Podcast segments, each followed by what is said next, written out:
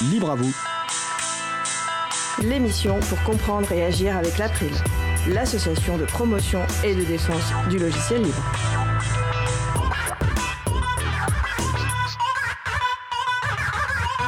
Bonjour à toutes, bonjour à tous. Imaginez un instant une archive mondiale qui conserverait tous les codes sources disponibles publiquement, une véritable bibliothèque d'Alexandrie des programmes informatiques. Depuis plus de 5 ans, ce projet fou existe, il s'appelle Software Heritage et c'est le sujet principal de l'émission du jour. Avec également au programme Jean-Christophe Becquet, qui nous emmènera du côté des musées de Paris pour découvrir une nouvelle pépite libre. Et en fin d'émission, nous écouterons une nouvelle chronique partagée et bon de Véronique Bonnet, présidente de l'April et professeure de philosophie, dont le thème est Logiciel libre et ouverture sociale. Voilà le programme de cette 134e édition de Libre à vous, l'émission qui vous raconte la liberté informatique.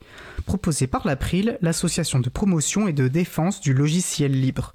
Je suis Étienne Gonu, chargé de mission affaires publiques pour l'April, soyez les bienvenus. Le site web de l'émission est libreavou.org. Vous pouvez y trouver une page consacrée à l'émission du jour, avec tous les liens et références utiles, et également les moyens de nous contacter. N'hésitez pas à nous faire des retours ou à nous poser toutes questions. Nous sommes le mardi 1er mars 2022, nous diffusons en direct, mais vous écoutez peut-être une rediffusion ou un podcast. À la réalisation de l'émission, ma collègue Isabella. Salut Isa. Salut Étienne, bonne émission. Merci. Nous vous souhaitons une excellente écoute. Cause commune, la voix des possibles, 93.1 FM et en DAB+, en Ile-de-France. Partout dans le monde sur causecommune.fm et sur l'appli Cause Commune. Pour participer à notre conversation, causecommune.fm, bouton de chat, salon libre à vous. Alors, nous allons commencer par la chronique Pépite libre de Jean-Christophe Becquet. Salut Jean-Christophe, alors quelle pépite libre as-tu trouvé pour nous aujourd'hui? Bonjour Étienne, bonjour à tous, bonjour à toutes, et je vous parle aujourd'hui des contenus ouverts des musées de Paris. Les musées de la ville de Paris partagent sur leur site web Paris Musée des images en haute définition représentant des œuvres appartenant au domaine public. Ces fichiers numériques sont mis en ligne sous licence CC0, Creative Commons 0. Cette licence permet l'ouverture la plus large possible des données. Elle garantit le libre accès et la réutilisation par tous, sans restriction technique, juridique ou financière. Elle autorise également l'usage commercial. Ce type de démarche en faveur d'un meilleur accès à l'art et à la culture est souvent désigné sous l'anglicisme Open Content. L'ouverture vise à favoriser la visibilité des œuvres et la connaissance des collections municipales en France et dans le monde. Un moteur de recherche nous invite à naviguer à travers ce patrimoine, par institution, par auteur, par siècle. J'ai testé aussi la recherche par couleur. Elle semble assez bien fonctionner. Il faut toutefois rester vigilant, car la base de données comporte aussi des œuvres non libres. Un des critères de recherche, image libre de droit, permet de filtrer uniquement celles sous licence CC0. On rencontre très souvent cette formulation libre de droit. Je la trouve inappropriée. En effet, les licences libres s'appuient sur le droit d'auteur pour accorder certaines libertés. C'est le monopole réservé à l'auteur sur sa création qui lui octroie le privilège de décider quels usages il souhaite accorder et à qui. Le principe d'une licence libre, c'est qu'elle permet à l'auteur d'exprimer sa volonté, d'offrir à tous la liberté d'utiliser, de copier, de modifier et de distribuer l'œuvre, y compris à des fins commerciales. Je préfère donc parler d'œuvres libres, ou si l'on veut insister sur euh, l'assise juridique, libre par le droit. À ce jour, presque 200 000 ressources numériques libres sont mises à disposition par 14 musées parisiens. L'ajout d'un filtre dans le moteur de recherche prend parfois beaucoup de temps pour s'appliquer. Il existe une possibilité d'exporter une sélection de résultats sous la forme d'une fiche au format PDF ou d'un tableur.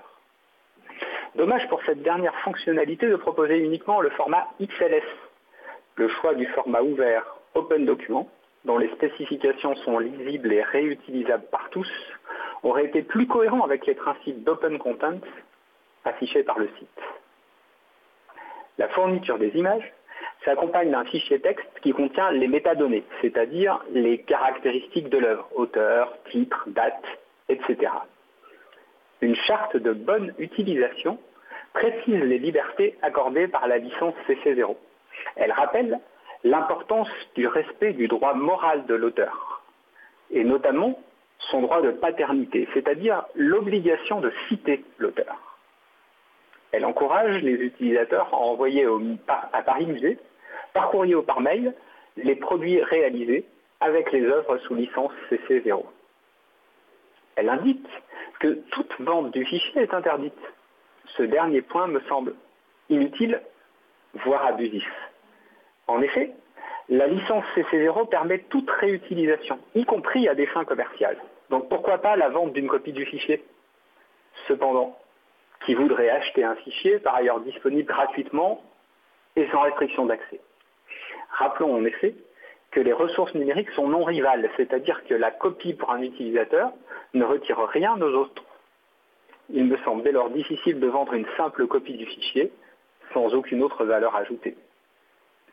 Le communiqué de presse diffusé en janvier 2020 faisait état de plus de 100 000 reproductions numériques d'œuvres en libre accès.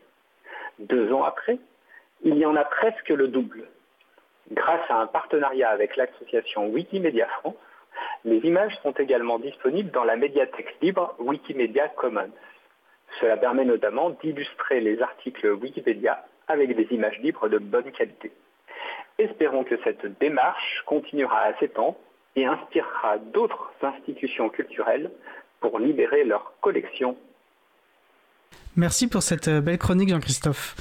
Et, euh, car bien sûr, hein, le mouvement du logiciel libre est avant tout euh, une lutte euh, pour les libertés informatiques, mais, il s'inscrit évidemment dans un idéal plus large de libre accès et de libre circulation de, l'ensemble des connaissances. Et donc, ce que tu viens de nous décrire est très important, avec les limites que, tu évoques. Et puis, ça tombe bien d'ailleurs, car après la, pause musicale, nous allons parler d'un autre projet qui s'inscrit résolument dans cette éthique, hein, Software Heritage, la bibliothèque d'Alexandrie des codes sources. Euh, donc, un grand merci, Jean-Christophe, et puis je vais te dire au mois prochain.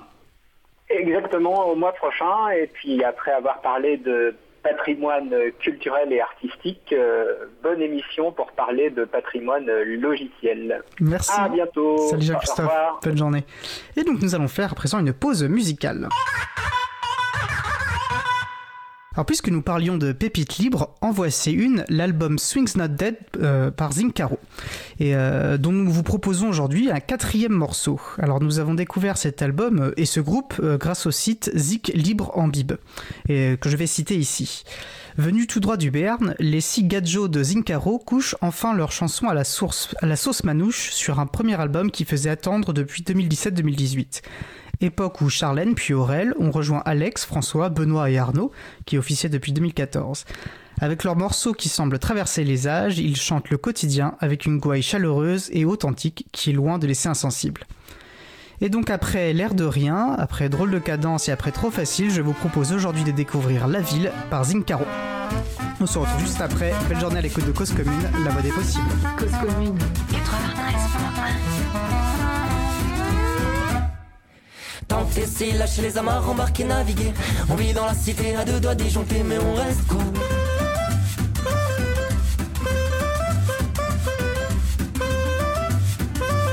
Après tout c'est qu'une ville colorée, colorée Colorée, maquillée, ses murs, ses rues, ses allées À l'heure des musiques on ira danser, danser ces endroits il fait pas froid, où y a pas trop de loi, où la musique c'est cool, dans les verres que tu bois, où la musique c'est cool, dans les verres que tu bois, où la musique c'est cool, dans les verres que tu bois. Ici ça gronde, ici ça plombe, savoir respirer, écouter, travailler, se laisser glisser, s'en aller des ruelles, même si elles sont belles.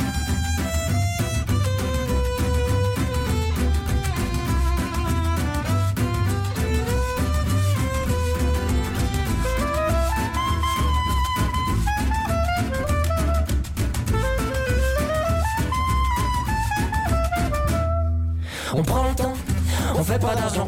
Mais hors de la vie sans crédit, ça pue le l'odeur de la ville. Chant futile.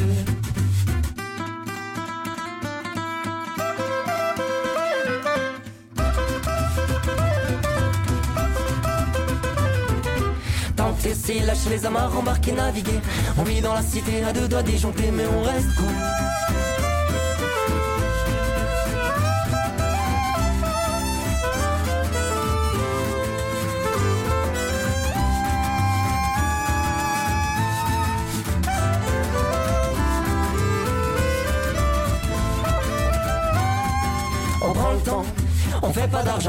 Mais l'heure de la vie sans crédit, ça pue l'odeur de la ville.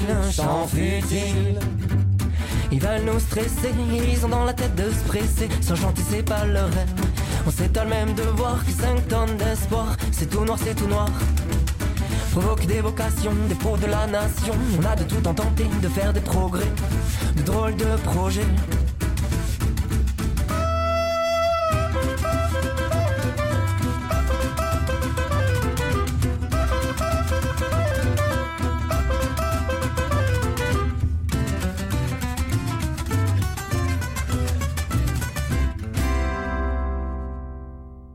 Nous venons d'écouter La Ville par Zincaro, disponible sous licence libre Creative Commons, partage dans les mêmes conditions, CC BY SA. Retrouvez toutes les musiques diffusées au cours des émissions sur causecommune.fm et sur libreavoue.org. Libre à vous, libre à vous, libre à vous. L'émission de l'April sur les libertés informatiques.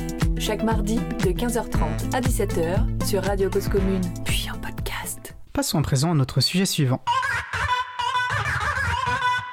Nous allons donc poursuivre par notre sujet principal qui porte aujourd'hui sur Software Heritage, un projet dont la modeste ambition est de collecter, préserver et partager tous les logiciels disponibles publiquement sous la forme de code source. Alors si vous êtes une fidèle auditrice ou un fidèle auditeur, vous vous rappellerez peut-être que nous avions déjà parlé de ce projet en février 2019 avec un de ses fondateurs, Roberto Di Cosmo. Et trois ans plus tard, et donc plus de 100, émissions euh, après, nous avons pensé qu'il serait intéressant de refaire un point sur cet incroyable projet, une sorte de bibliothèque d'Alexandrie des logiciels, pour savoir bien sûr euh, où il en est, et puis de, permettre euh, à des nouvelles personnes de le découvrir. Et j'ai le plaisir pour cela de recevoir avec moi en studio une membre de l'équipe de Software Heritage, Moran Grunpeter, ingénieur en informatique et spécialiste des métadatas. Bonjour Moran. Bonjour Étienne. Alors est-ce que vous pourriez vous présenter s'il vous plaît? Oui, bien sûr.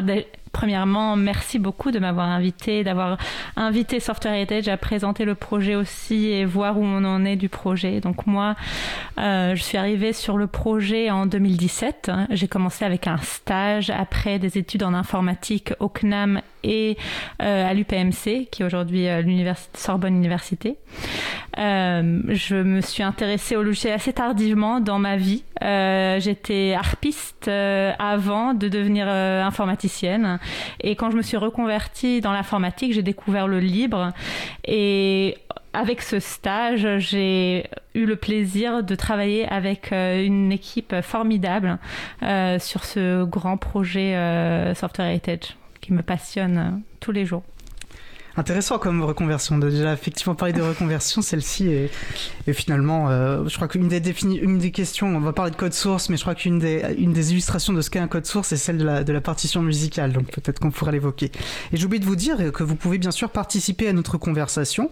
Alors au téléphone, en nous appelant 09 72 51 55 46 ou directement sur le salon web dédié à l'émission sur le site causecommune.fm bouton de chat.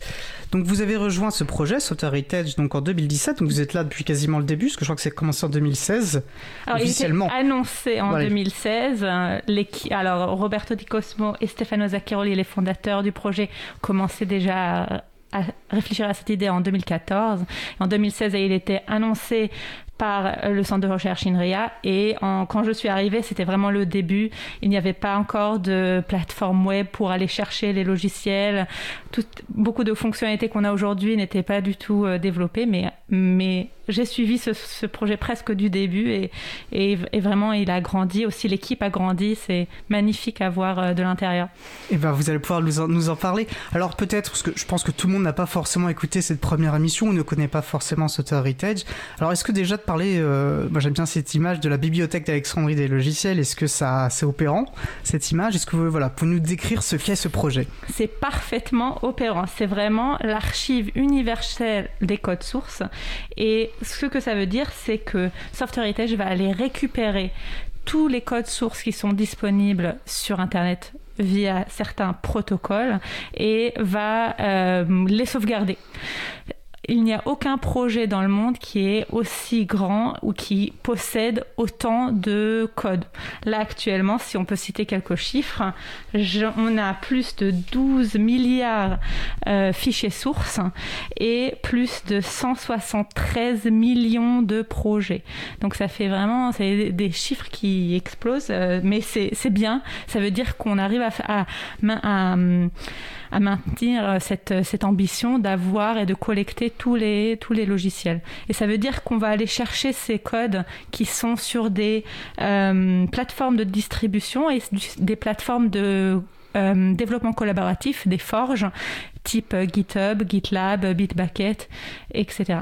D'accord, c'est vrai qu'on est peut-être plus familier de cette notion de forge logicielle qui permet effectivement, qui sont, on va dire, des, plateformes où des, enfin, des développeurs et des développeuses vont pouvoir euh, développer ensemble des projets informatiques. Et c'était pas la même chose. Là, on parle vraiment d'une plateforme d'archivage. Exactement. Il faut, et, en fait, c'est ce qui manquait dans le, dans, le panorama des logiciels, c'est vraiment cette plateforme d'archivage. Et ce n'est pas la même chose. Les plateformes de collaboratives peuvent, disparaître. Et aussi, en tant qu'utilisateur, on a le droit d'effacer ou de changer ou de modifier comme ça les, codes qui sont en ligne. Et c'est très important de garder cette trace et surtout souligner que le code, c'est quelque chose de fragile, qu'il peut disparaître. Comme les, les sites web. Euh, je ne sais pas si vous savez, mais une durée de vie d'un lien URL est assez courte. Elle peut être euh, en moyenne de 5 ans. Qu'est-ce qui se passe après? On ne sait pas. Et donc, il y a aussi un autre projet très important pour sauvegarder les pages web qui s'appelle archive.org. Et comparable à ce projet-là, nous, on essaye de faire, ou on n'essaye pas, on, a, on réussit à, à faire l'équivalent pour le code source, pour que ce code source qui est fragile soit sauvegardé je, pense qu'on va pas, on va pas parler. C'est pas le sujet Internet Archive, mais qui est effectivement un, projet absolument indispensable et, fabuleux. Donc, si les gens ne le connaissent pas, je, euh, on rajoutera la référence. Je, leur recommande d'aller le découvrir. Et c'est assez intéressant parce qu'il y a des photographies d'anciennes pages web qui ne sont plus maintenant accessibles, mais qui ont été conservées par ça. Et puis, ça permet de voir des évolutions, euh, voilà, de comment des pages web ont pu être euh, avant. Et donc, une vraie, voilà, c'est une, une, archive historique et très importante. Alors, je pense qu'il y a une notion qui va être importante parce qu'on parle de logiciel, de code source. Alors, je pense que les gens imaginent, voilà, on, lance un logiciel, quelque chose s'exécute sur nos machines, mais alors, du coup, c'est quoi la différence avec un code source? C'est quoi un code source? Parce que c'est ça que vous, que vous, conservez dans Software Heritage. Est-ce que vous pouvez euh, nous, préciser tout cela? Oui, bien sûr, effectivement. C'est pour les pour les personnes qui ne codent pas, qui sont pas informaticiens, c'est assez difficile d'avoir cette appréhension de qu'est-ce que c'est un code source. Alors, le, logiciel, c'est les instructions qui sont données à la machine pour être exécutées, pour faire toutes les activités, les actions qu'on a tous les jours avec des machines, avec l'ordinateur, avec le téléphone, euh, et même plus simplement euh, euh, toute machine qui a un certain processus qu'il faut, qu'elle, une procédure qu'il faut qu'elle qu'elle fasse. Et pour le logiciel, c'est lui qui s'occupe de cette procédure avec la machine, mais pour donner cette instruction à la machine, qui est décrite en langage machine, il faut qu'elle, en premier temps, soit écrite en langage humain. Et donc, ce langage, ces langages sont écrits dans des fichiers de code source qui sont lisibles par un humain, mais ne sont pas lisibles par la machine. Ces fichiers-là vont être euh, traduits pour la machine pour qu'elle puisse les exécuter. Sauf que quand ils sont traduits, ils, sont, ils deviennent le paquet, le logiciel qui est exécuté par la machine, ils sont plus lisibles par les humains. Donc il nous faut, il faut garder le code source qui est la, vraiment le savoir, la connaissance et, et vraiment le, les idées qui sont derrière ces logiciels qui, qui font les actions des machines. Et pour reprendre peut-être cette image euh, que j'avais commencé à, tirer, effectivement, j'imagine qu'on va entendre une harpiste, par exemple, interpréter un, morceau, on va recevoir euh, la musique, à moins d'avoir une oreille très experte, pour pouvoir la reproduire soi-même à un niveau de compétence qui sera propre à chacun, il nous faut une partition musicale. Effectivement, il y a cette comparaison avec euh, une, euh, une partition. Euh, je pense que la comparaison est bien sur un niveau culturel. Garder la partition, c'est comme garder aussi le scénario, ou on, peut retrouver ça dans plusieurs domaines de culture, que la création humaine est décrite dans ces fichiers de code source, comme, le compositeur compose un morceau de musique, l'informaticien ou l'informaticienne compose cette, euh, cet algorithme qui va être implémenté dans un fichier de code source et qui peut être après exécuté. Et ça peut être magnifique. Ça peut être aussi de l'art euh, qui est composé, qui est composé dans un fichier de, logiciel et après euh, visualisé et exécuté par une machine. Et ça qui est intéressant aussi peut-être, je trouve, dans moi qui ne suis pas du tout informaticien, mais ce que je trouve intéressant quand, on entend parler de, ces codes sources et de la, la création d'un logiciel, c'est effectivement ça sert à un algorithme, ça sert à trouver une réponse à un problème, mais en fait il y a autant de manières de répondre à un problème qu'il peut y avoir d'imagination différentes, et donc d'un code source d'une personne à l'autre, le code source logiciel sera différent, et c'est là où effectivement le, le, génie humain, la créativité humaine va pouvoir s'exprimer. Donc c'est de l'art, de l'art, de l'artisanat dans le sens le plus exact, Exactement. Et je vais, je vais aussi euh, souligner une chose que il y a l'objet lui-même qui est l'implémentation d'une certaine idée, qui est peut-être une implémentation d'un certain algorithme, mais l'idée ou le projet lui-même, ils ne sont pas des objets digitaux. Ceux-là ne peuvent pas être archivés comme les objets digitaux qui sont les fichiers de texte, qui sont les fichiers code source. Il faut garder cette notion de dimension humaine qui est autour du logiciel, mais qui ne sont pas les, les, euh, les objets eux-mêmes. Et Software Heritage, nous, on préserve les objets digitaux dans, lesquels sont décrits ces solutions, donc sont implémentés, et le, développement, donc tout l'historique de développement de ces projets, et on, garde cette enveloppe où on a tout le développement euh, de ce logiciel et l'évolution de ce logiciel. Donc on essaye vraiment de maintenir ce, un archivage complet et, et pérenne d'un un projet logiciel. D'accord. Peut-être une question qui t'apparence toute simple et vous avez commencé en fait à y répondre, mais pourquoi, pourquoi conserver tous ces, ces codes sources finalement? Oui, bien sûr. Une, une, réponse effectivement simple.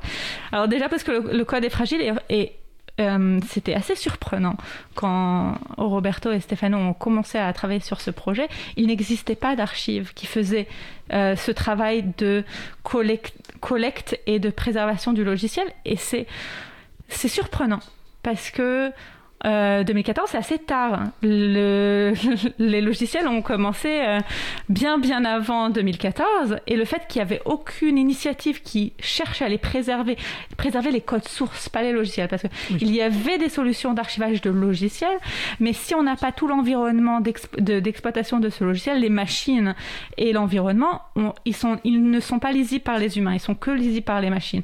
Donc il y, a un, il y a un certain intérêt de le faire, mais c'est encore plus intéressant d'archiver la connaissance, donc d'archiver le code source. Et, et, donc, pour répondre à la question, le code source est fragile et c'est vraiment surprenant qu'il n'y a pas de, il n'y avait pas avant Software Heritage et maintenant, euh, je pense que la, la communauté mondiale a compris qu'il fallait archiver ces, ces objets qui sont fragiles et qu'il faut préserver cette connaissance. Effectivement, vous aviez des soutiens et on va, on va y revenir rapidement. Euh, juste pour finir peut-être sur cette notion d'objet euh, code source, de ce qu'est donc cet objet digital. Euh, alors du coup, vous récupérez donc quel fichier texte? Parce que je pense qu'il y a des informations, un code source peut avoir des choses, il peut y avoir des commentaires pour expliquer comment le code fonctionne. les questions de licence peuvent être, j'imagine, associées à, ces, à ces, au code source. Donc ça, tout ça est, est très important pour savoir si on peut le faire. Parce que vous ne récupérez que les codes publiquement accessibles et ceux qu'on vous transmet, j'imagine. Oui, exactement. Donc du coup, Carla, est-ce que vous avez des exigences? Comment est-ce que vous appliquez des traitements sur ces fichiers que vous allez recevoir ou vous les prenez tels quels et puis c'est Alors nous, on n'a on n'a pas d'exigence. Euh, on collecte tout ce qu'on trouve. Euh, pour des questions de transparence et d'avoir vraiment ce qui existe aussi. Euh, une des valeurs est de tout archiver parce qu'on ne sait pas aujourd'hui quelle euh, valeur a un code source? S'il va devenir un grand projet ou est-ce qu'il va rester un petit projet? Donc on ne fait pas d'arbitrage, on, on, préserve tout. Euh, sur les questions de qu'est-ce qu'il y a dans le code source, alors le code source, pour euh, expliquer un peu à quoi ça ressemble, c'est un dossier avec des sous-dossiers et des fichiers. Ça, il peut contenir des fichiers qui sont les procédures elles-mêmes, donc le code qui va être exécuté par la machine, mais il peut aussi contenir des fichiers que nous on appelle des fichiers de métadonnées et donc qui décrivent ce qui ce qui se passe. Il peut avoir une description du projet, des, des, même un guide, comment installer le logiciel, comment utiliser le logiciel. Et puis, dans les commentaires, c'est plutôt euh, des instructions comment aider à une future personne euh, de euh, relire le code. Donc, si même si la future personne et moi-même, si aujourd'hui j'ai codé quelque chose, pour comprendre ce que j'ai fait dans un mois ou dans un an, je préférerais mettre un commentaire pour mieux comprendre les, utilisations que j'ai fait dans ce, dans, dans ce fichier spécifique. Très bien. Euh, alors, je pense qu'il serait intéressant de voir aussi, du coup, ce qu'on a évoqué. Vous avez eu alors une, euh, pardon, une communauté internationale qui se développe. Software Heritage a eu des, des soutiens très importants, notamment euh, l'UNESCO. Je crois qu'il y a assez rapidement, d'ailleurs, euh, historiquement. Est-ce que peut-être nous nous présenter Alors, du coup, c'était ce un rapide un rappel, pardon, rapide historique un peu des, soutiens et de comment s'est développé ce soutien à Software Heritage? Alors, je, faire le rappel de, de ce qui s'est passé dans le temps, ça, serait difficile pour moi. Mais je peux dire effectivement qu'on a, déjà est hébergé par le centre de recherche INRIA qui nous soutient et qui s'occupe de toute la partie administrative de l'équipe. Euh, et, et c'est très euh, bien d'être dans ce centre de recherche aussi parce qu'on est auprès des chercheurs qui sont des informaticiens eux-mêmes. Donc il y a cette partie de préservation du logiciel de recherche qui est proche de nous physiquement parce qu'on est dans le centre de recherche. Puis il y a le support de l'UNESCO sur la partie euh, culturelle et patrimoine, donc euh, préserver ce, patrimoine logiciel. En 2019, il y a eu la signature qui s'appelle le Paris Call, qui était une signature de plusieurs euh, euh, membres de la communauté de, préservation digitale euh, sur l'importance de préserver le code source spécifiquement et la reconnaissance du code source en tant que, patrimoine culturel. Et euh, avec ça, on a des partenaires, des sponsors, aussi de l'industrie, mais aussi de l'éducation nationale et à l'international beaucoup de sponsors. Donc on peut nommer euh, le CEA, euh, euh, Intel, Microsoft et, plusieurs partenaires. Je ne vais pas nommer tous parce qu'il y en a beaucoup. et c'est vrai que pour les personnes qui avaient suivi, ça nous avait un peu étonné de voir Microsoft qui, vient finalement tout perçu au début comme un adversaire des libertés informatiques, mais en tant que producteur de logiciels, on peut imaginer qu'ils ont aussi un intérêt quelque part à, cette, à avoir une archive saine et alors, du coup, dans ces sponsors, parce qu'on imagine que ça, un, tel projet a des grands besoins pour pouvoir atteindre ses très belles et grandes ambitions. Euh, on imagine aussi que c'est important d'avoir une certaine indépendance pour ne pas dépendre non plus, parce qu'il peut y avoir des sur les notions d'archivage, de mémoire, il peut y avoir des, enjeux politiques notamment.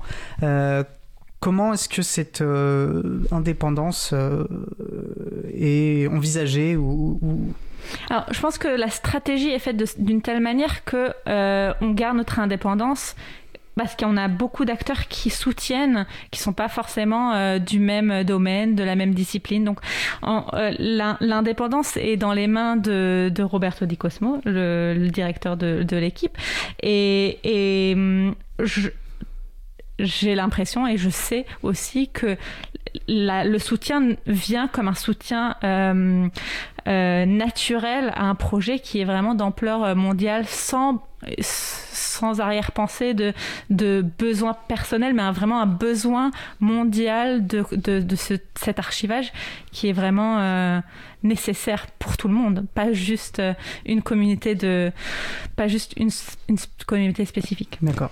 Alors pour bien comprendre, donc vous dépendez, enfin vous êtes structurellement dépendant de l'INRIA, qui est donc un institut public. Oui qui vous finance en partie, mais vous avez aussi du coup du financement privé et vous avez un équilibre euh, là-dedans. Et mais vous avez une certaine autonomie d'action ou de définition de vos stratégies? C'est l'INRIA qui vous.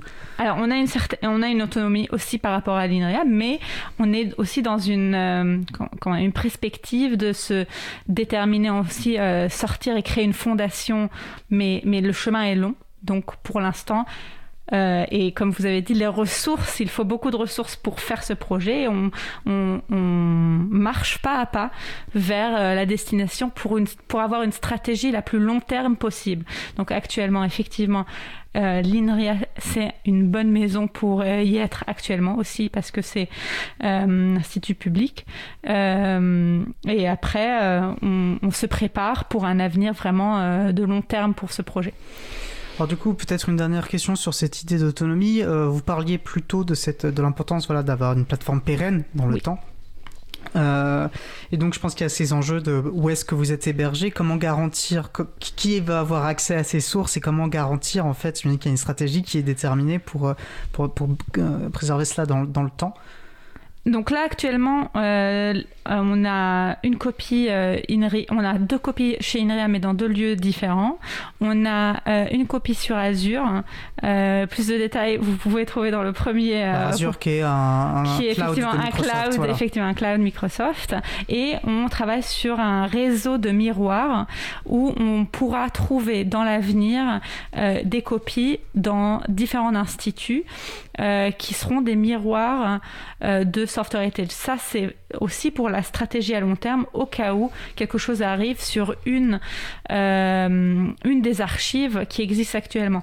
Vraiment pour sauvegarder pour le long terme, mais aussi pour ne pas avoir de risque qu'il arrive quelque chose à, à une des copies.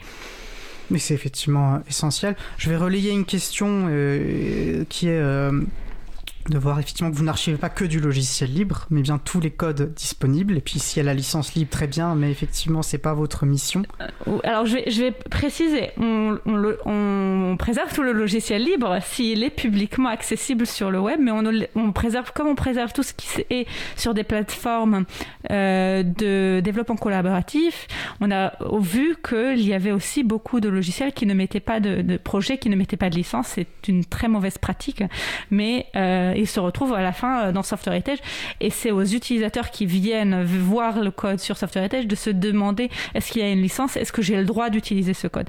Cela dit, il y a aussi une autre perspective, c'est que euh, dans le temps, un logiciel propriétaire va devenir euh, libre au sens où il va revenir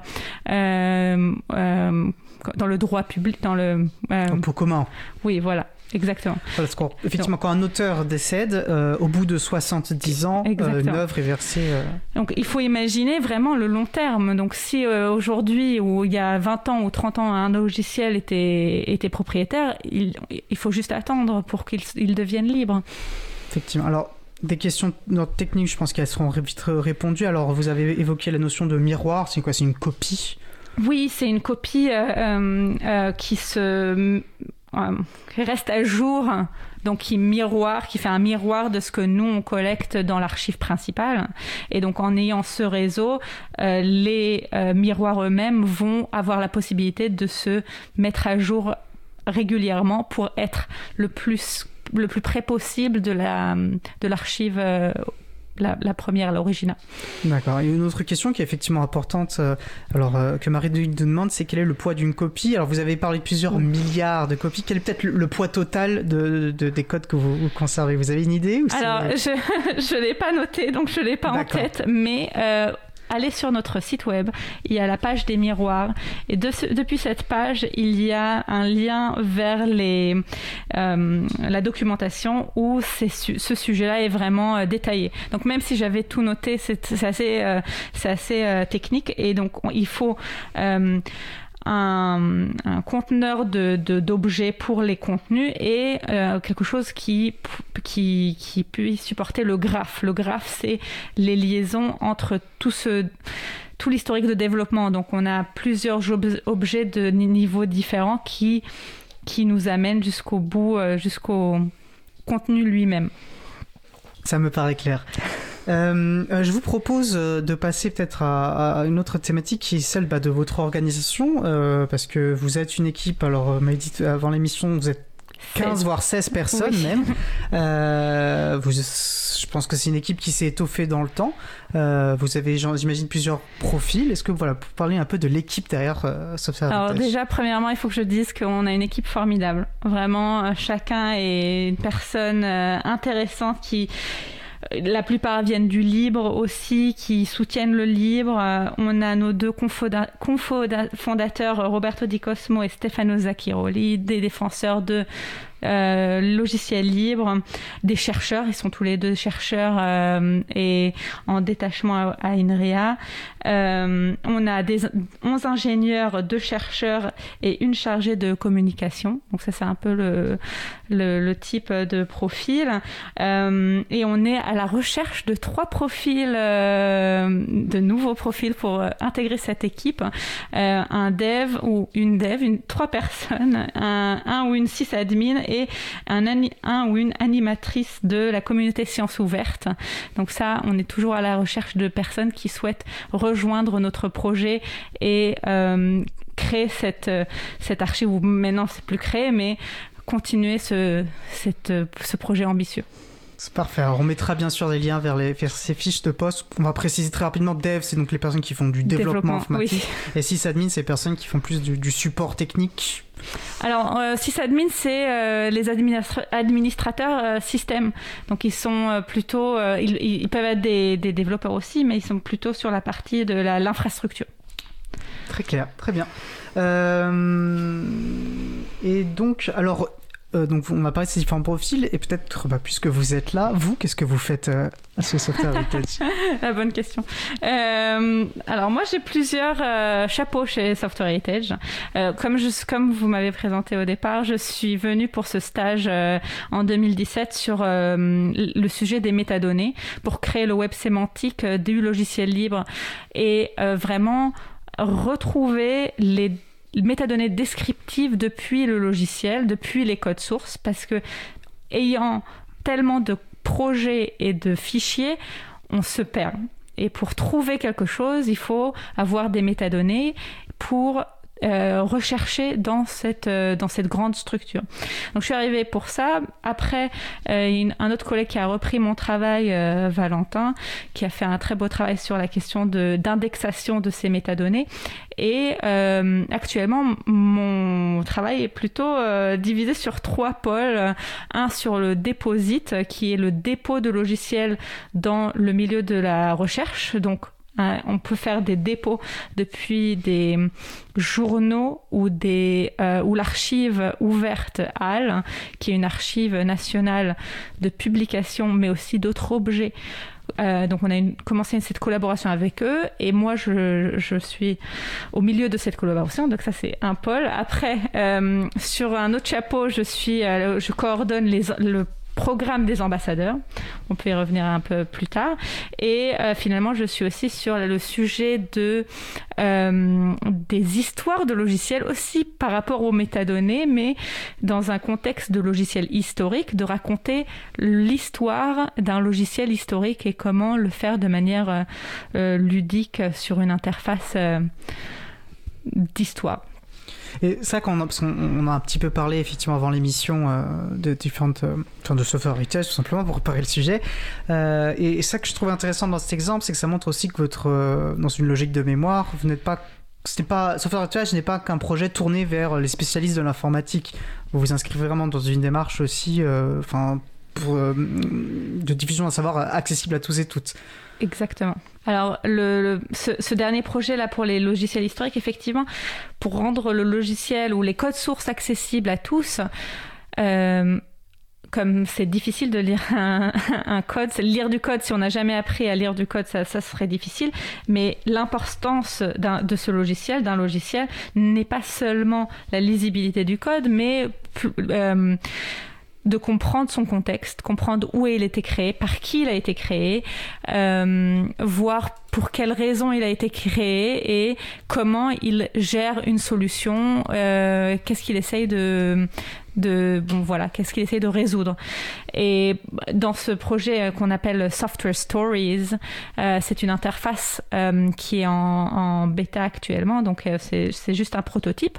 Il y a un des, des, logiciels qui est Taomuse qui est un logiciel de l'université de Pise des années 70 et c'est un synthétiseur de musique où, sur l'interface on écoute, on peut voir des vidéos de de la production musicale de cette machine et aussi du code source qui a été utilisé pour produire cette musique. Donc c'est vraiment très intéressant même pour quelqu'un qui n'a aucun savoir euh, informatique quelconque.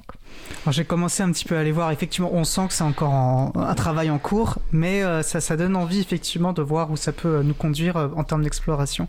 Alors je vous propose, on va se faire une pause musicale, voilà, pour s'aérer un peu l'esprit. Je vous propose donc d'écouter Solenopsis, excusez-moi, par Radio Déserte.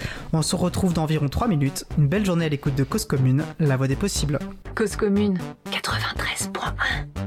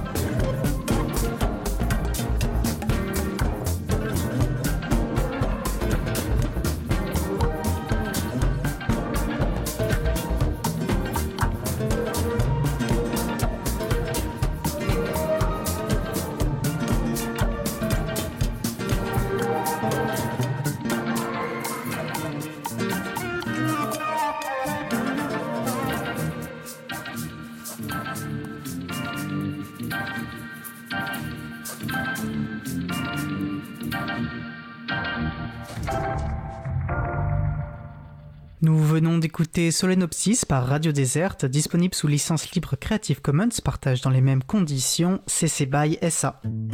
Retrouvez toutes les musiques diffusées au cours des émissions sur causecommune.fm et sur libreavoue.org. Libre à vous, libre vous, libre vous. L'émission de l'April sur les libertés informatiques.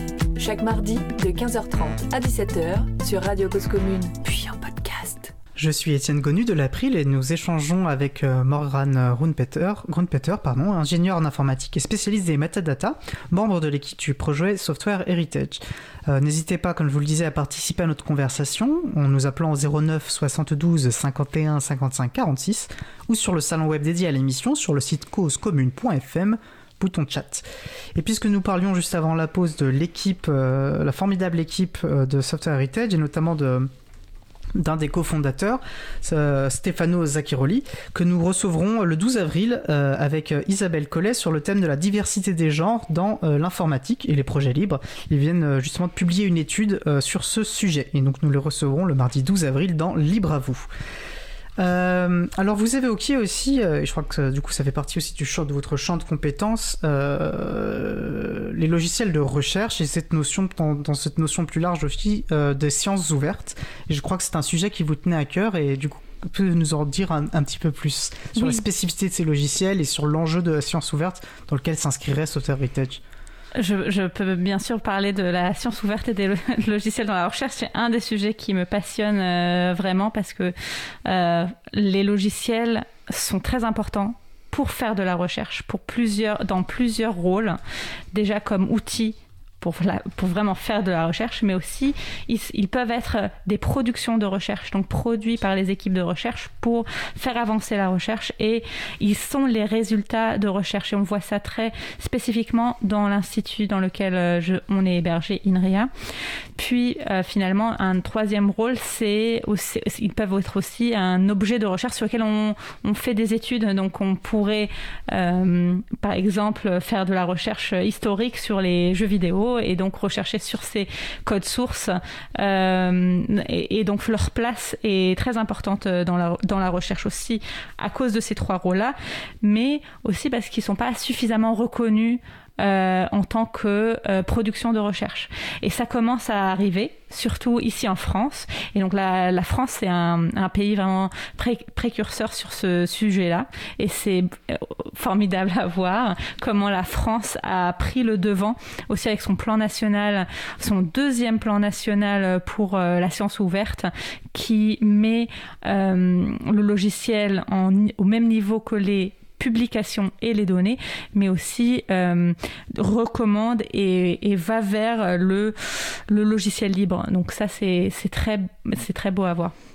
Super. Alors, j'en précise aussi pour évoquer que nous avons fait une émission dédiée justement à la science ouverte, euh, Libre à vous 130, et nous avions reçu Mélanie euh, Clément Fontaine et Alexandre Oquet, qui sont voilà, des, spécialistes de cette question.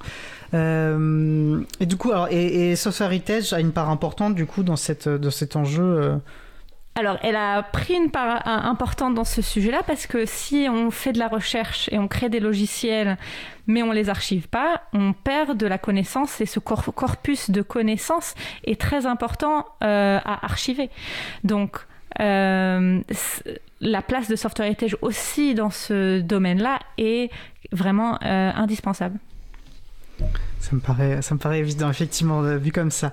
Euh, alors, vous évoquiez aussi, bah, du coup, euh, le logiciel libre, et je pense qu'une question qui nous intéresse à l'April, mais qui pourra intéresser aussi nos, auditeurs et auditrices, c'est le rapport de software, lequel rapport entretient Software Heritage avec euh, justement les, communautés diverses du logiciel libre? Alors, vous avez, bon, déjà, il y a des libristes, il me semble, les deux fondateurs, Roberto Di Cosmo et Stefano Sacchiroli, sont voilà d'éminents libristes. Enfin voilà, ils sont reconnus pour pour leur défense des libertés informatiques. Euh, vous travaillez du coup aussi avec des projets. Je crois que c'est dans ça que s'inscrit c'est ce que vous appelez les ambassadeurs. Alors, euh, avant d'arriver aux ambassadeurs, pour le libre, pour la communauté du libre, déjà le projet lui-même, il est un projet libre. Donc tout, tout le code qui est derrière l'archive, il est euh, développé publiquement et il est libre et on cherche, on est, on est heureux quand on voit des contributeurs de la communauté du libre qui contribuent au, au, projet sur notre forge et, et peut-être le code est un peu compliqué et il y a plusieurs modules, mais c'est vraiment un endroit où des personnes qui souhaitent contribuer peuvent venir et échanger avec nous.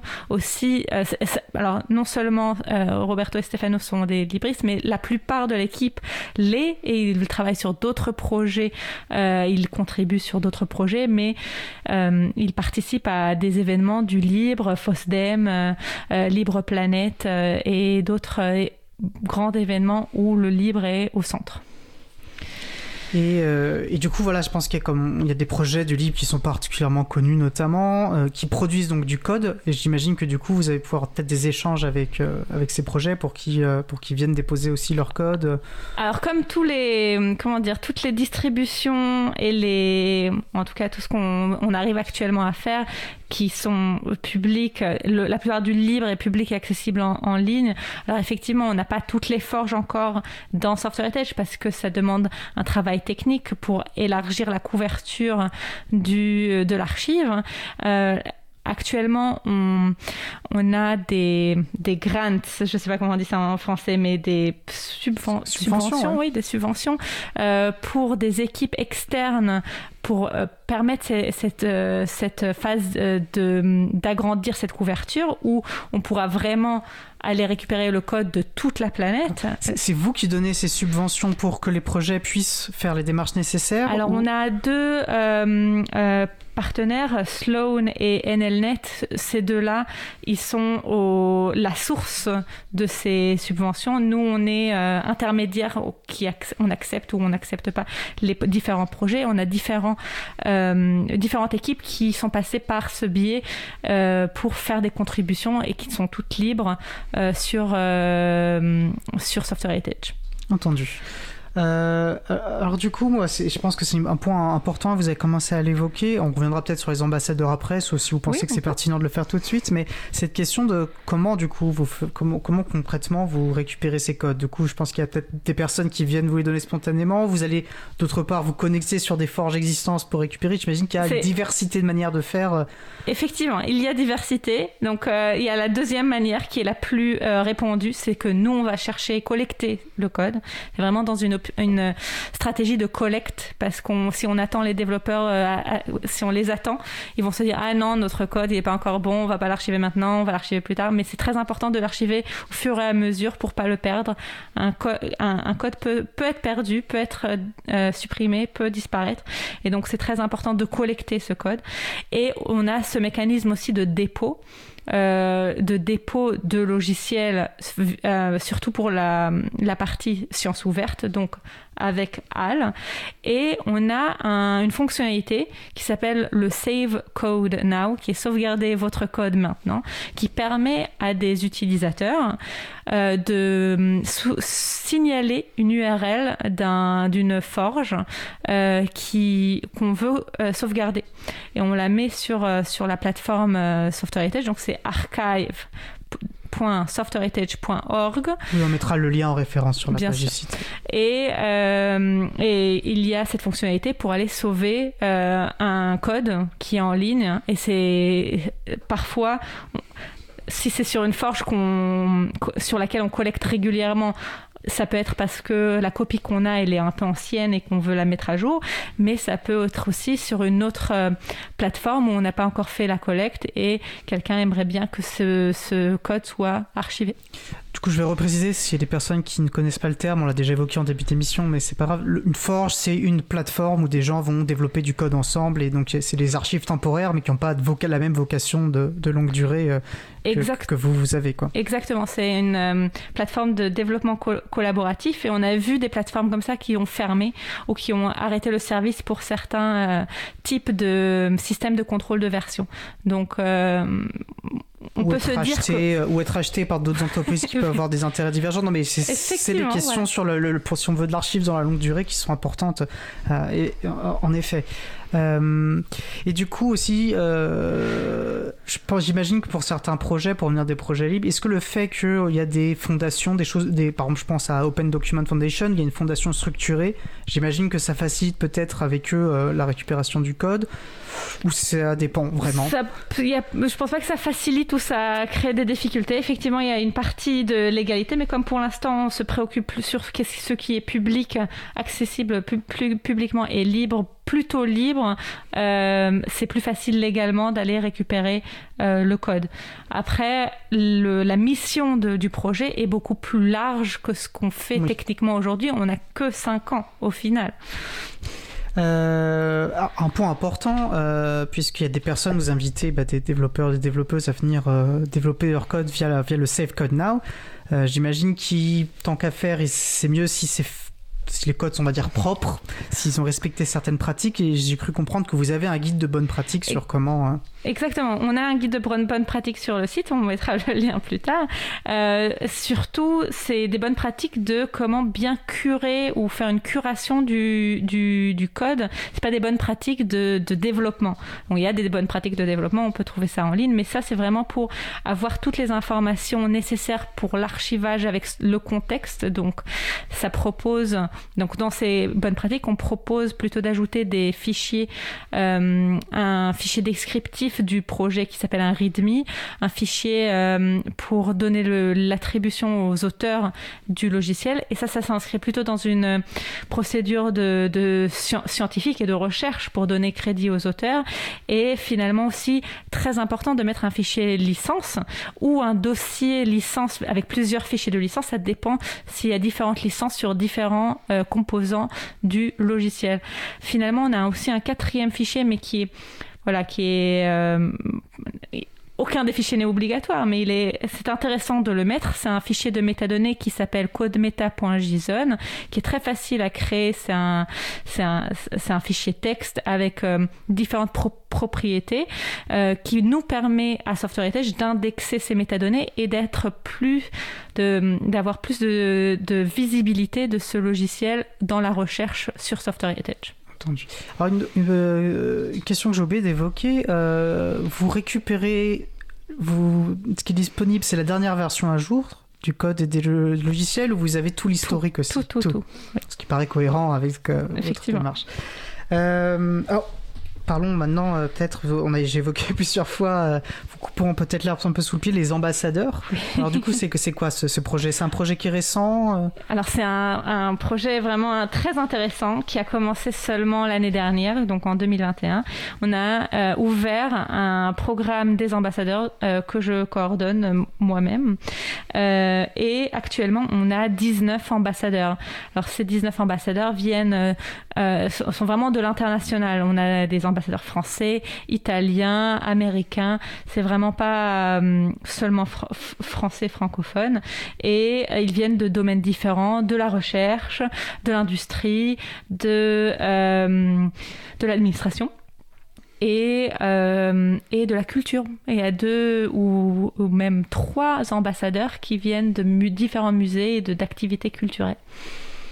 Très intéressant, d'accord. Bah, c'est... Alors, est-ce qu'il y a d'autres, euh, du coup, puisque c'était un peu aussi l'idée de cette émission, est-ce qu'il y a, il y a d'autres projets récents ou que, depuis, qui sont développés depuis le 2019, qui étaient dans les tiroirs en 2019 et qui ont trouvé traduction euh, Est-ce que vous avez d'autres exemples à nous donner euh?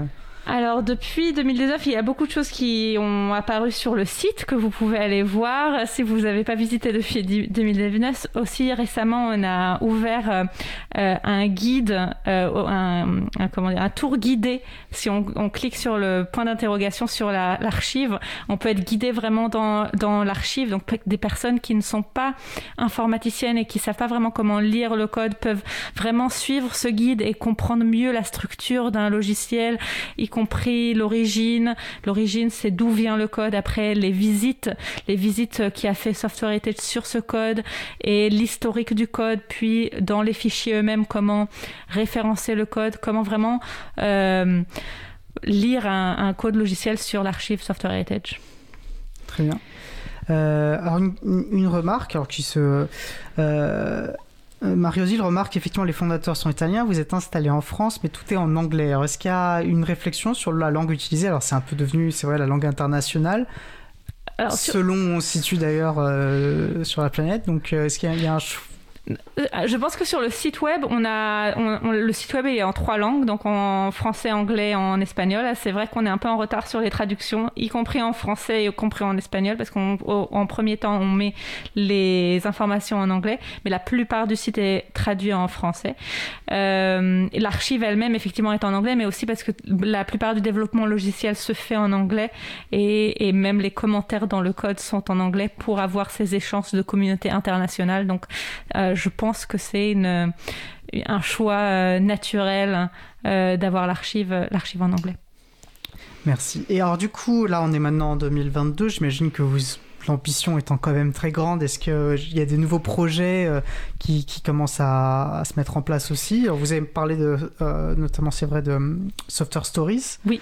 Est-ce qu'il y en a d'autres Alors, là, vraiment récemment, en novembre 2021, on a fêté les 5 ans de Software Heritage avec un grand événement à l'UNESCO avec tous les partenaires et toute la communauté. On voit que la communauté grandit, mais ce qu'on cherche, c'est la grandir encore plus et vraiment la, la mettre autour d'une table et de trouver des solutions à ces grandes euh, difficultés ou, ou, ou, des difficultés à venir sur euh, du logiciel dans son contexte avec la question des métadonnées. Là, le projet euh, Software Story, c'est un projet qui est fait euh, avec des hum, partenaires aux États-Unis, l'équipe Science Stories. Eux travaillent avec Wikidata. Donc la plupart des métadonnées sont sur Wikidata aussi, des métadonnées libres. donc voilà comment on, collabore avec ces instances, ces plateformes libres pour mieux préserver le code dans son contexte. Très bien. Et alors du coup, oui, euh, bah, depuis 5 ans, les, vous avez parlé de vos sponsors. Euh, euh, est-ce qu'il y a des... vis-à-vis de la, hum, des communautés scientifiques, vis-à-vis des industries, vis-à-vis... est-ce qu'il y a des, des, pardon, des, je ne veux pas utiliser le terme de secteur, mais c'est le seul qui est bien, qu'importe, est-ce qu'il y a des secteurs ou des, des, communautés avec qui vous avez plus facilement construit euh, des relations, d'autres moins, c'est partout pareil euh Alors, je sais pas pour tout le monde, mais pour moi spécifiquement, pour mon, mon, parcours à moi, c'était vraiment le plus facile, c'était vraiment dans le contexte de la recherche et de la mm. science ouverte. Aussi parce qu'au départ, en arrivant chez Software Heritage, euh, j'ai commencé à participer à des groupes de travail sur le sujet de la science ouverte, de la citation du logiciel, de la la préservation de, logiciels, mais pas seulement du code source, et, des questions euh, euh, qui, qui, sont revenues sur les métadonnées dans le contexte de la, de la recherche. Euh, donc ça, c'est vraiment la communauté ou le secteur euh, avec, le qui, avec, avec lequel j'ai le plus de actuellement. Euh, mais c'est juste une question de temps. On n'a que 24 heures dans une journée. Il faut dormir un peu. Du coup, vous, êtes, vous avez le sentiment que votre projet est bien reçu dans, du coup, dans la communauté, par exemple, scientifique. Il, y a, il y avait ce besoin, visiblement. Il, est, très, il, est, il est très bien reçu, mais il y avait vraiment ce besoin parce que quand je suis arrivée en 2017, le logiciel, et, même maintenant, c'est difficile de trouver des, euh, des citations correctes de logiciel, donc où on donne le crédit et l'attribution, où on valorise le logiciel. Euh, et c'est un vrai sujet dans la recherche. Et depuis que je suis arrivée, avec ce plan national qui a été euh, publié en juillet là maintenant en 2021. Et récemment, vraiment très récemment, il y avait un prix logiciel libre dans la recherche qui a été annoncé il y a il y a à peu près deux trois semaines là, en, début février. Donc c'est vraiment des, on va vers la reconnaissance du logiciel, de l'importance de ce logiciel et, et l'importance d'avoir le du crédit en créant du, du logiciel dans la recherche. Oui, on revient à ça. Et c'est vrai que du coup, et quand, enfin, c'est plus seulement ce que j'ai compris que vous m'avez expliqué, c'est c'est plus seulement perçu comme un outil, mais comme une production scientifique, une production de connaissances à part entière. Et du logiciel est de la connaissance. Exactement. Et ça, c'est effectivement important, euh, important à, à, rappeler. Est-ce qu'il y a, avant qu'on, parce que le temps avance, mais on a un peu de temps justement, est-ce qu'il y avait un point qu'on n'a pas abordé sur lequel vous, vous souhaiteriez prendre euh, un peu de temps? Hmm. on a abordé tellement de points. On a abordé beaucoup de choses, moi c'est pour ça que je voulais J'essaie de voir qu'est-ce qu'on n'a pas abordé, mais j'ai l'impression qu'on a abordé bah, vraiment beaucoup de points. Euh... Parce que du coup, il y avait une question, euh, parce qu'on sort d'une euh, une période assez euh, complexe avec le, enfin on sort, soyons, je, je, suis optimiste, je pense. donc la période de la crise sanitaire avec le confinement, vous avez parlé de l'équipe, de la solidité, j'ai l'impression de l'équipe de Software Heritage. Comment ça s'est concrétisé pour vous Est-ce que vous avez, ça a mis un frein à vos projets? Vous avez su euh, vous organiser? Comment ça s'est traduit? euh, Franchement, euh, encore une fois, comme j'ai répété, l'équipe était formidable. mais vraiment, on a, comme on avait déjà des processus de, travail qui sont vraiment en ligne, donc on a des, chaînes, IRC pour discuter au long de la journée, on ne s'est pas quitté de vue, même si on ne s'est plus vu face à face. On a même pendant vraiment le confinement, on a créé une soirée par semaine où on se retrouvait. Euh, l'équipe a discuté de, choses qui ne sont pas les, les, sujets du quotidien, donc les sujets de, travail, donc pas les sujets. Euh, c'était pas des réunions de travail et on a créé aussi euh, quelque chose que j'aimais beaucoup c'était la pause café où on se retrouvait en ligne dans un dans une euh, pièce Jitsi pour euh, juste échanger autour d'un café et pas pas, pas, parler boulot donc c'était on a réussi à maintenir cette cette activité là pendant les pendant ces deux dernières années aussi on a on a eu cette année des, on a fait des mini sprints de documentation, donc on ne pouvait pas les faire physiquement, donc se voir au centre de recherche, et on les a fait en ligne. Donc on a travaillé ensemble vraiment euh, virtuellement. Donc euh, c'était c'était remarquable. C'est ça que j'aime bien à chaque fois que, que, j'ai l'occasion d'échanger avec une personne de Software Heritage. Il y a l'ampleur de ce projet, mais on sent que c'est un projet euh, très humain et qui accorde beaucoup d'importance à ces, liens humains. Et je pense que c'est aussi ce qui en fait euh, un, beau projet. Une question sur, le, sur le salon web de l'émission. combien de femmes dans le projet, dans l'équipe de 16 personnes? Combien de femmes? Femmes ah Alors je vais, je vais aller me cacher derrière mes, mes papiers. Alors, formellement, je suis la seule femme. On a Marla qui est la chargée de communication, qui a son compte, mais qui est très présente avec moi dans l'équipe. Mais oui, on n'a pas beaucoup de femmes, mais aussi, j'ai remarqué ça pendant mes études, on était trois femmes sur 100 élèves. Donc, euh, des informaticiens, c'est très difficile de trouver des femmes. Je suis très ravie de dire que pour les ambassadeurs, dans le programme d'ambassadeurs, c'est presque 50-50, peut-être plus de femmes que d'hommes. Donc on a récupéré plusieurs femmes, mais c'est un sujet effectivement à... Oui, donc Software Heritage ne porte pas la seule responsabilité, c'est sûr, ça s'inscrit dans un, dans un système hein, où malheureusement, effectivement, les, les, femmes euh, ont plus... Dans les imaginaires, ne serait-ce que ça, je pense que c'est pas un métier qui, qui doit être... Euh, enfin, qui est perçu comme très masculin et ça doit repousser aussi... Euh, on a fait des émissions notamment sur ce sujet hein, qui, est, qui, qui, est, essentiel en fait. Je pense qu'il faut commencer tôt. C'est vraiment une stratégie, là, là je parle de moi et pas de Software Heritage, mais je pense que c'est une stratégie qu'il faut porter de très tôt déjà de l'école euh, primaire de donner accès à tous les élèves et mettre un petit poids sur les, les étudiantes euh, que ce métier et le libre, le logiciel libre est accessible aussi aux femmes. Donc euh, ça, c'est vraiment une stratégie à long terme qui peut pas juste se reposer sur les, sur, euh, au bout de la course quand il faut chercher un poste, parce que sur un poste qui va s'ouvrir, il n'y aura pas beaucoup de candidatures de femmes, mais ça sera vraiment dommage. Et c'est pas ce que les, les industriels et les chercheurs euh, souhaitent. On, on veut être 50-50, et je vois ça avec mes collègues. Ils auraient voulu avoir plus de femmes dans l'équipe, ça aurait fait plus de diversification de de tout, mais, mais c'est juste très, très difficile. il faut revenir là sur, parce que c'est sûr, ça s'inscrit dans des, dans des rapports, euh, des rapports de, de, domination, euh, voilà, dans lesquels on est tous imprégnés malheureusement, mais bon, il euh, n'y a pas de fatalité, au contraire, on peut lutter contre, contre ça. Enfin, c'est pas le, c'est pas notre sujet aujourd'hui. une dernière question, vous vous proposez peut-être un, petit temps de synthèse. alors on, a, on a une tendance, on voit l'informatique qui se développe actuellement, on a quand même une sensation d'une certaine balkanisation autour de certains îlots technologique entre Apple d'un côté, les Google de l'autre, euh, l'informatique à distance, on, finalement l'informatique s'éloigne un petit peu euh, des utilisateurs et utilisatrices. Est-ce que c'est quelque chose qui impacte un peu Software Heritage? Comment vous, vous percevez ça depuis votre prisme, depuis votre regard?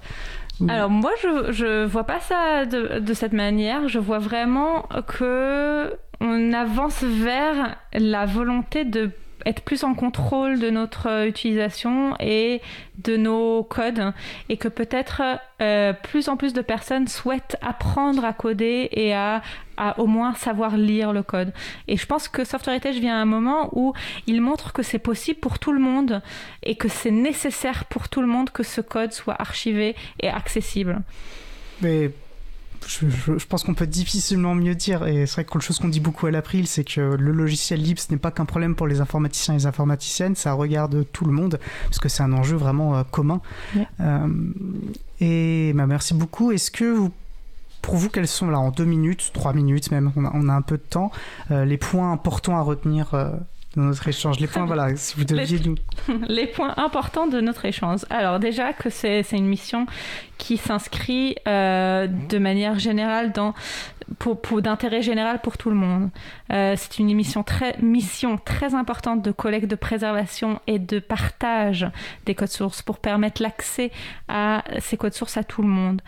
Euh, pas seulement pour préserver un patrimoine, ce qui est très important, mais aussi dans la recherche pour euh, euh, garder ce corpus de connaissances et aussi pour l'industrie de euh, pouvoir garder la trace de ce qui a été développé, quand et où et comment et qui est le premier qui l'a fait.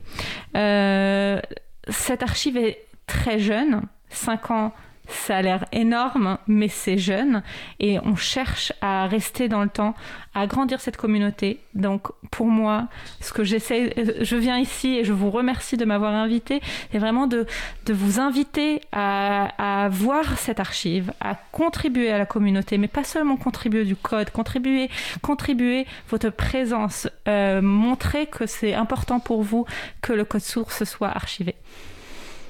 Parfait, ça me paraît être une très bonne synthèse.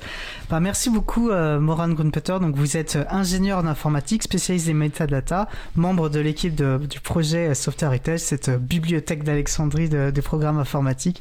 Merci beaucoup d'avoir passé ce temps avec nous. Et voilà, euh, nous aimons aussi Software Heritage. C'est un vrai plaisir euh, que de vous euh, recevoir. Merci beaucoup.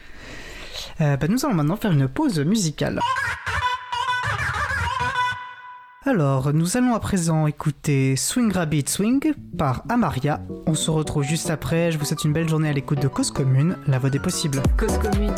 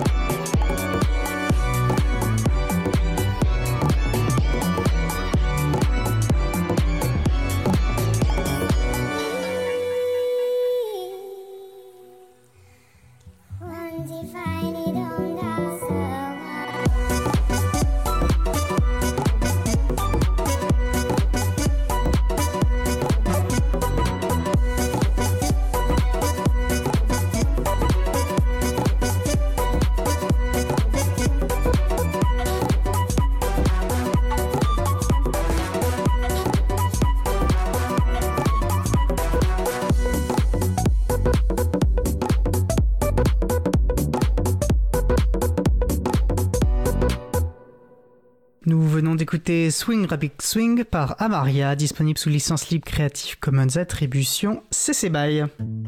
Retrouvez toutes les musiques diffusées au cours des émissions sur causecommune.fm et sur libreavoue.org. Libre à vous, libre à vous, libre à vous. L'émission de l'April sur les libertés informatiques. Chaque mardi de 15h30 à 17h sur Radio Cause Commune, puis en podcast. Nous allons poursuivre avec notre dernier sujet. La chronique Partagée et bon de Véronique Bonnet, présidente de l'April et professeure de philosophie. Le thème de sa chronique du jour, logiciel libre et ouverture sociale. Une séquence préenregistrée par mon collègue Frédéric Couchet. Je vous laisse donc en sa compagnie et celle de Véronique. On se retrouve dans 9 minutes, toujours sur Radio Cause Commune, la voix des possibles. C'est la chronique Partagée et bon de Véronique Bonnet, professeure de philosophie et présidente de l'April. Bonsoir Véronique. Bonsoir Fred. Alors le thème de la chronique du jour, c'est logiciel libre et ouverture sociale. Absolument. La question que je me pose, c'est si l'autonomie de l'utilisateur que permet le logiciel libre est propice à l'ouverture sociale ou à l'inclusivité. Alors on peut le formuler autrement. En quoi les quatre libertés du logiciel libre, exécuter, étudier, copier, améliorer, distribuer des copies modifiées ou non, vont-elles dans le sens d'une sociabilité qui serait élargie, qui serait forte? Parce qu'en effet, quand on utilise ce qu'un programmeur ou un groupe de programmeurs a réalisé et a mis à disposition des autres, on est comme dans une manifestation d'un respect, euh, d'un hommage au travail d'un être humain. Exécuter un logiciel que quelqu'un a construit est quelque chose de réjouissant. C'est disposer d'un outil que quelqu'un a jugé bon de rendre accessible, disponible. Et lorsque cet outil est donc sous licence libre, il est adaptable, ajustable, et alors on peut devenir soi-même un chaînon de transmission, d'amélioration et de distribution. Alors ce que l'on nomme parfois en anglais empowerment, qu'on traduit par une capacitation, et ceci est un acquis euh, qui est très fort, qui fait grandir, euh, qui élève à ce que Kant appelait la communauté des sujets. En effet, le logiciel libre fait barrage à ce que l'on nomme la chasse gardée, une forme de rigidité sociale, ou encore ce qu'on nomme l'entre-soi. Le libriste refuse la société à deux vitesses. Ou encore, un accès aux services, aux informations, qui serait réservé à quelques-uns.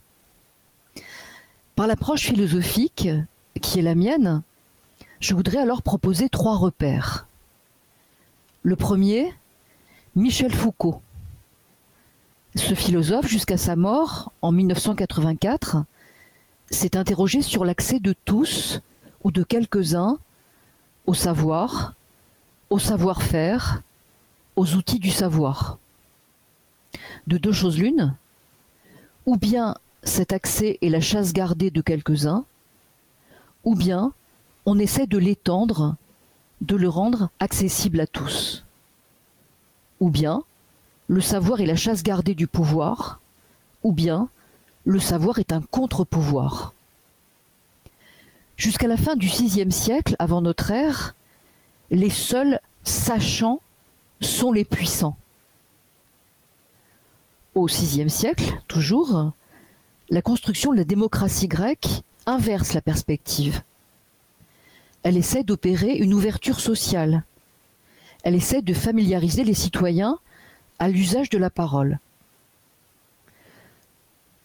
Par exemple, Platon un philosophe du IVe siècle essaie d'inventer un modèle politique qui permet d'éduquer, de sensibiliser à la pratique de la parole et de la prise de parole.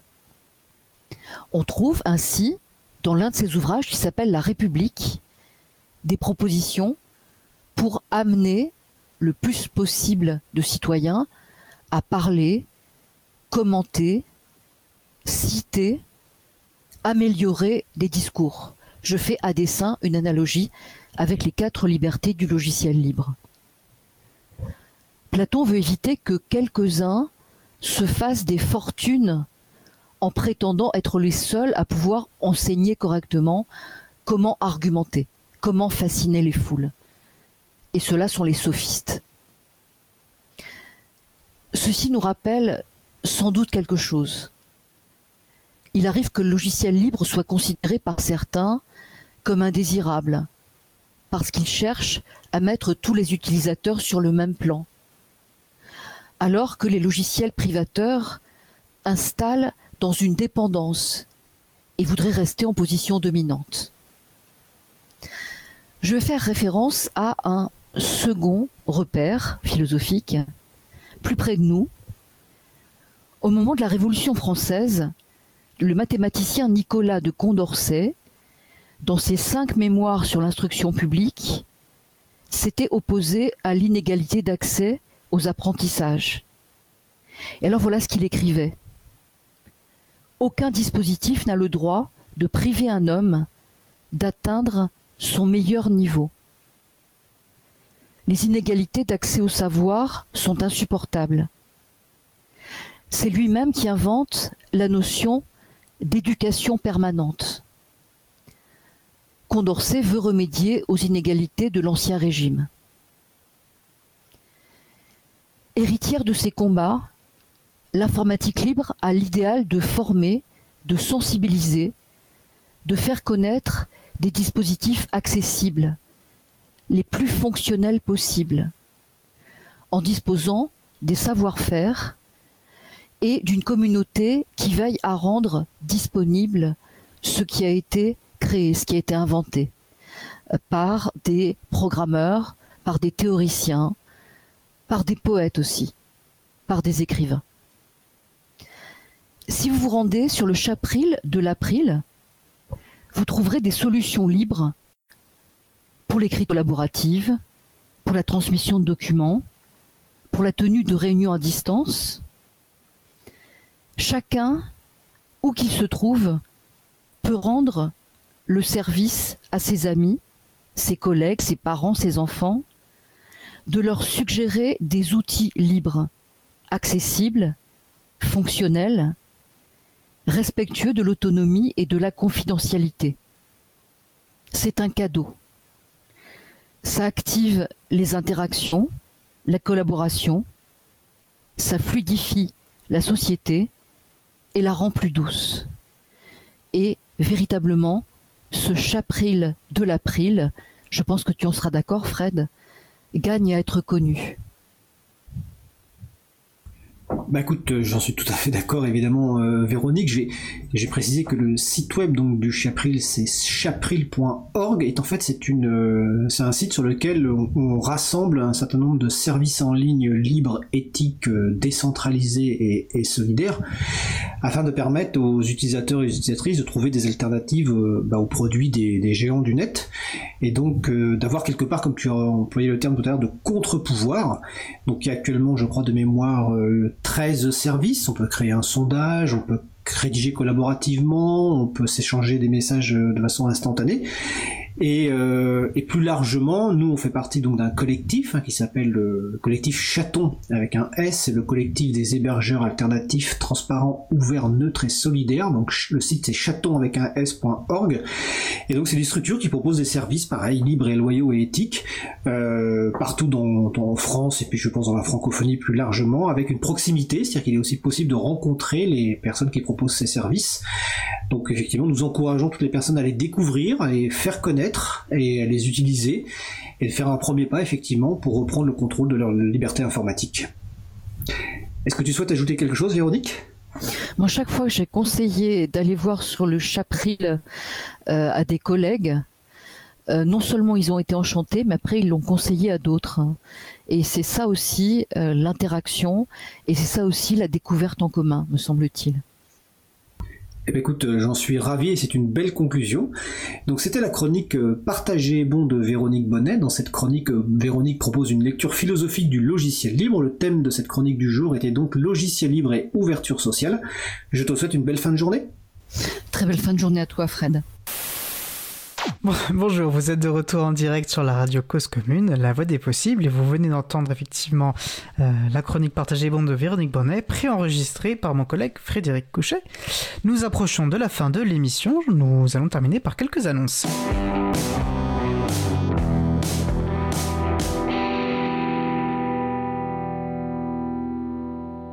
Alors mardi 22 mars, euh, à quelques jours de l'Assemblée générale de l'April et pour célébrer les 25 ans de l'association, nous allons réaliser une nouvelle émission spéciale au cœur de l'April.